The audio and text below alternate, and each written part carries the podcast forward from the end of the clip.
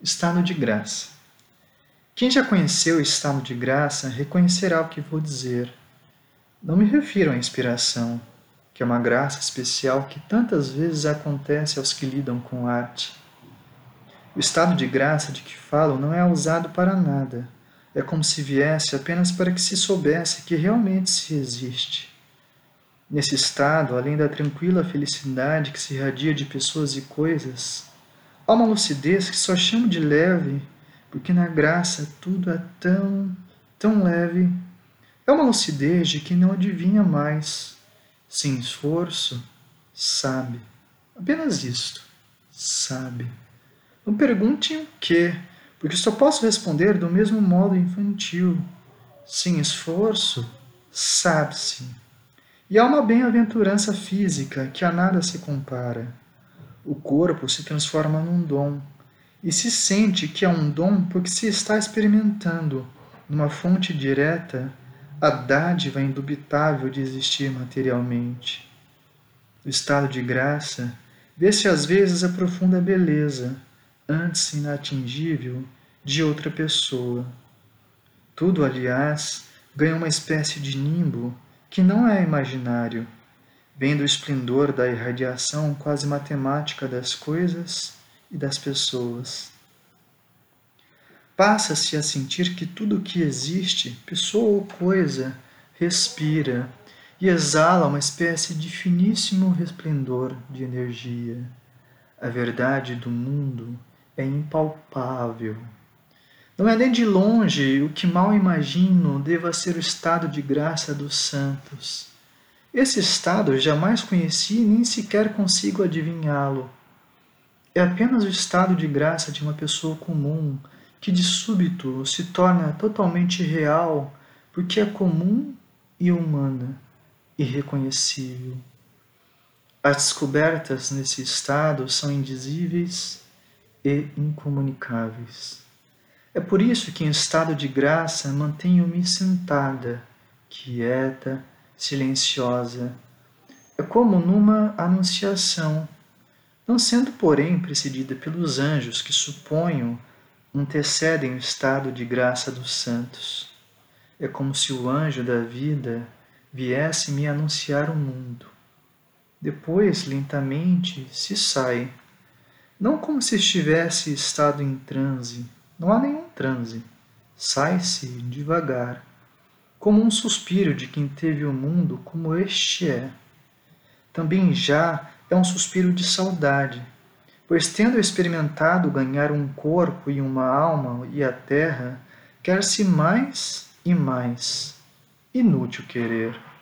Só vem quando quer e espontaneamente. Não sei porquê, mas acho que os animais entram com mais frequência na graça de existir do que os humanos. Só que eles não sabem, os humanos percebem. Os humanos têm obstáculos que não dificultam a vida dos animais, como raciocínio, lógica, compreensão. Enquanto que os animais têm a esplendidez daquilo que é direto e se dirige direto. Deus sabe o que faz. Acho que está certo o estado de graça não nos ser dado frequentemente.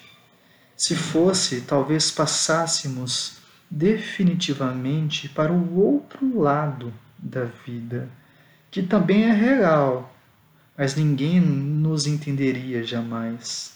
Perderíamos a linguagem em comum. Também é bom que não venha tantas vezes quanto eu queria, porque eu poderia me habituar à felicidade. Esqueci de dizer que em estado de graça se é muito feliz. Habituar-se à felicidade seria um perigo. Ficaríamos mais egoístas, porque as pessoas felizes o são, menos sensíveis à dor humana. Não sentiríamos a necessidade de procurar ajudar os que precisam. Tudo por termos na graça a compensação e o resumo da vida. Não mesmo se dependesse de mim, eu não quereria ter com muita frequência o estado de graça. Seria como cair num vício iria me atrair como um vício, eu me tornaria contemplativa como os fumadores de ópio. E se aparecesse mais a miúdo, tenho certeza de que eu abusaria, passaria a querer viver permanentemente em graça. E isto representaria uma fuga imperdoável ao destino simplesmente humano, que é feito de luta e sofrimento e perplexidade e alegrias menores. Também é bom que o estado de graça demore pouco.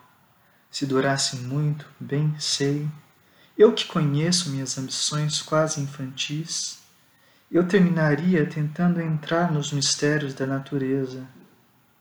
O que eu tentasse, aliás, tenho a certeza de que a graça desapareceria, pois ela é dádiva, e se nada exige, desvaneceria se passássemos a exigir dela uma resposta. É preciso não esquecer que o estado de graça é apenas uma pequena abertura para uma terra que é uma espécie de calmo paraíso, mas não é a entrada nele, nem dá o direito de se comer dos frutos de seus pomares. Sai-se do estado de graça com o rosto liso, os olhos abertos e pensativos. Embora não se tenha sorrido, é como se o corpo todo viesse de um sorriso suave, e sai-se melhor criatura do que se entrou. Experimentou-se alguma coisa que parece redimir a condição humana, embora ao mesmo tempo fiquem acentuados os estreitos limites dessa condição. E exatamente porque depois da graça a condição humana se revela na sua pobreza implorante, aprende-se a amar mais, a perdoar mais, a esperar mais. Passa-se a ter uma espécie de confiança no sofrimento, em seus caminhos tantas vezes intoleráveis. Há dias que são tão áridos e desérticos que eu daria anos de minha vida em troca de uns minutos de graça. PS. Estou solidária de corpo e alma com a tragédia dos estudantes do Brasil.